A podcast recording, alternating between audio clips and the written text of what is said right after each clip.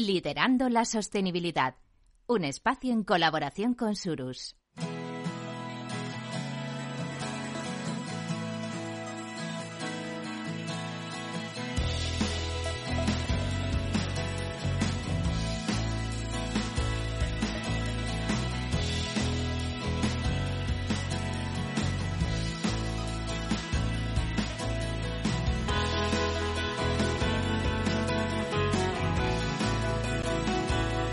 Capital, la Bolsa y la Vida.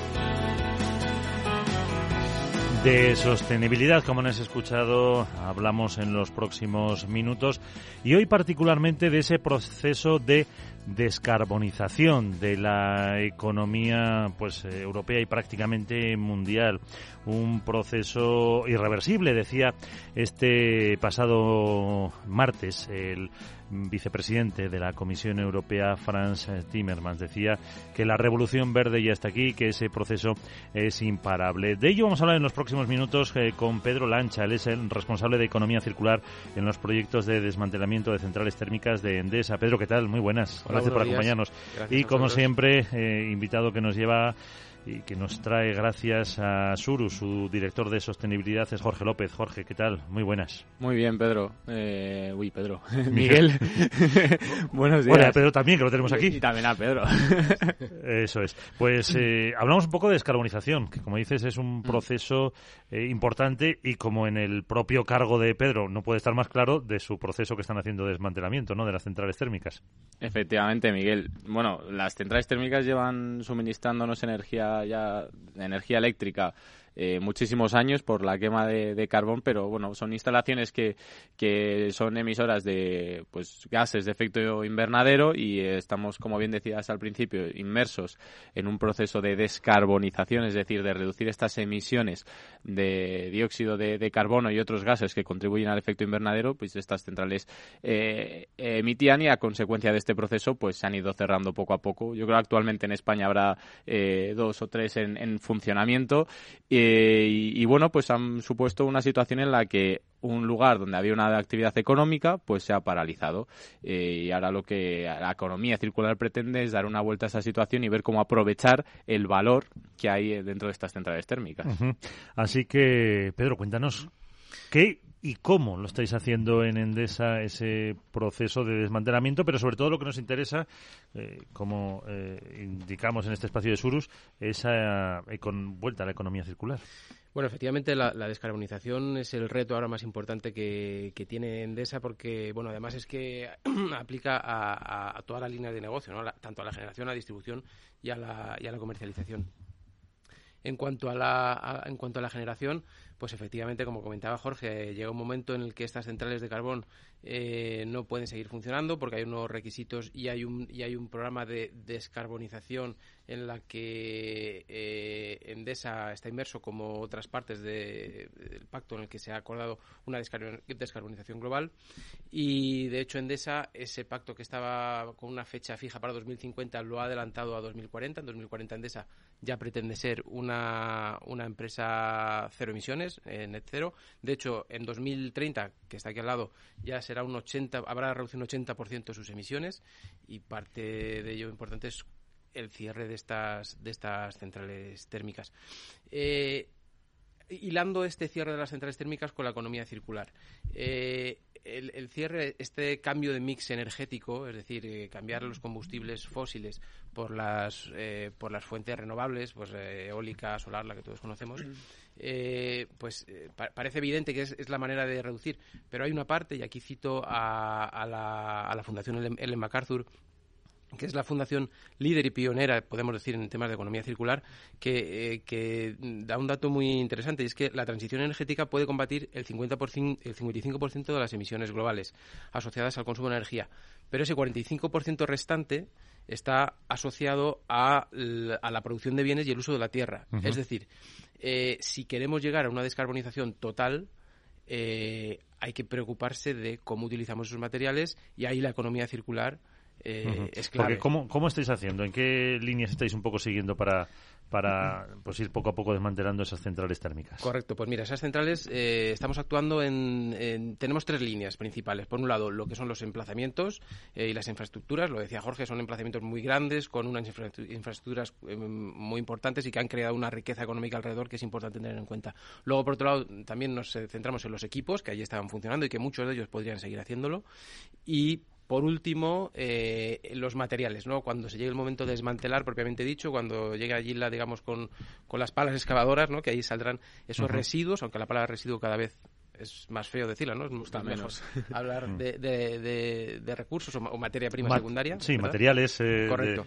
Eh, entonces, bueno, si quieres te explico. En la parte de emplazamientos y infraestructuras, lo que se va a hacer es, en esos emplazamientos, eh, instalar potencia renovable donde se pueda, donde nos autoricen, como por ejemplo es el caso de la central de Teruel, el que nos han adjudicado un nudo de 1.200 megavatios que se va a instalar de potencia fotovoltaica, eh, o donde no se puede instalar esa potencia renovable, lo que se han hecho es una serie de concursos internacionales en las que, bueno, eh, diferentes agentes pueden presentar proyectos, Endesa puede estar o no en esos proyectos, eh, de tal manera que se sigan reutilizando y aprovechando esos emplazamientos y, se siga creando esa actividad.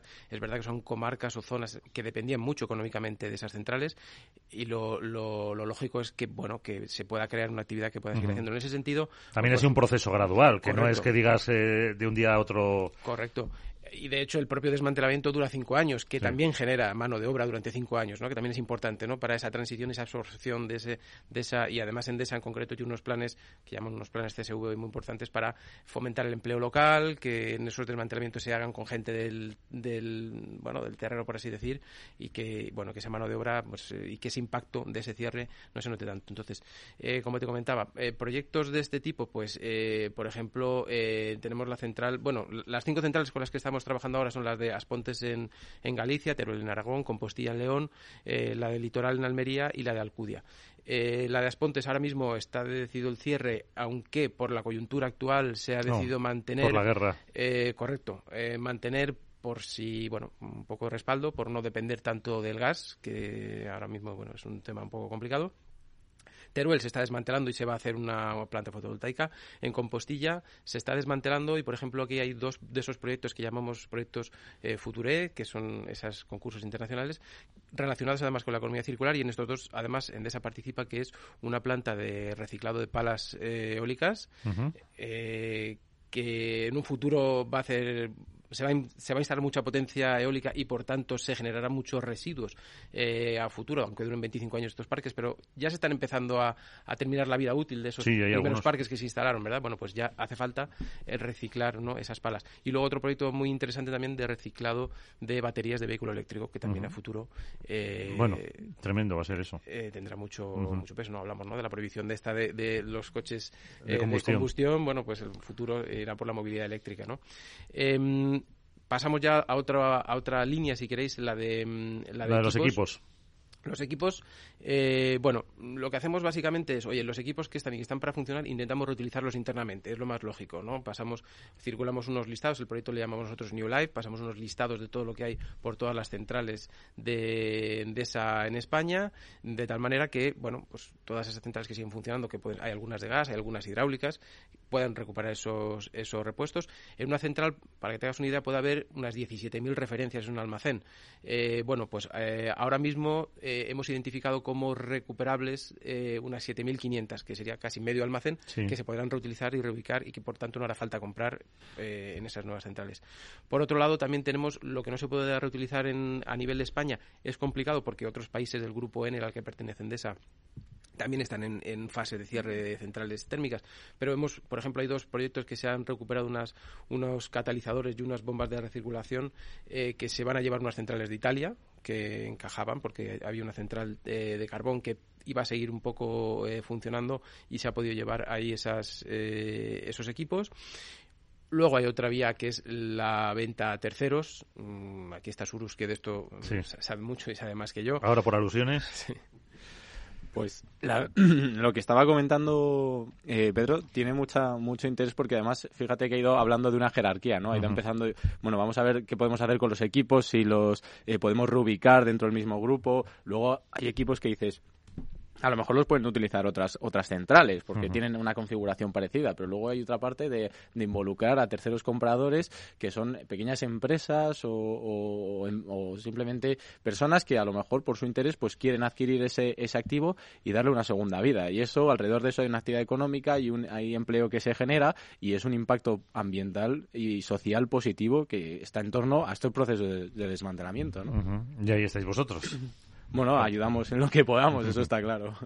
Sí, bueno, y aparte también hay otro hay otra vía que es, eh, por ejemplo, los fabricantes que en su día una, una, una, turbina que se fabricó, que llevan 45 años trabajando, eh, pues que se hacen casi a medida, pues esos repuestos de esa turbina muchas veces a esos fabricantes les interesa porque son repuestos que de equipos que hicieron hace 40 años, que no hay tanto mercado y que a lo mejor tienen clientes que en otras latitudes que sí siguen utilizando esas, esas eh, ese tipo de turbinas, pues sí que les interesa un tipo de, de repuestos, ¿no? Y luego ya por último, eh, está la vía de la donación, que no es propiamente economía circular porque no tiene esa componente económica, eh, pero que sí efectivamente es una manera de ampliar la vida útil de, los equipos y en este sentido pues nos, eh, nos han pedido pues entidades culturales museos agrupaciones de agrarias de educación bueno nos piden equipos que nosotros bueno pues, lógicamente estamos encantados de, de donar, aunque no haya un retorno económico, pero bueno. Pero tiene una utilidad al final. Efectivamente. Un impacto, eso es. Claro. Y, y luego tenemos la, la tercera vía, que era la de los mal llamados residuos. Efectivamente, lo que no lo que no podamos reutilizar internamente, lo que no se haya podido vender, pues eh, llega el momento de bueno de, desmantelarlo. ¿no? Nosotros lo que hacemos es contratar unas empresas especializadas en el desmantelamiento de estos eh, de estas centrales. Son trabajos, como te decía, que pueden durar hasta cinco años, que implican mucha mano de obra. Eh, y lo que hemos hecho ha sido intentar trasladar nuestra política de economía circular a esos contratistas.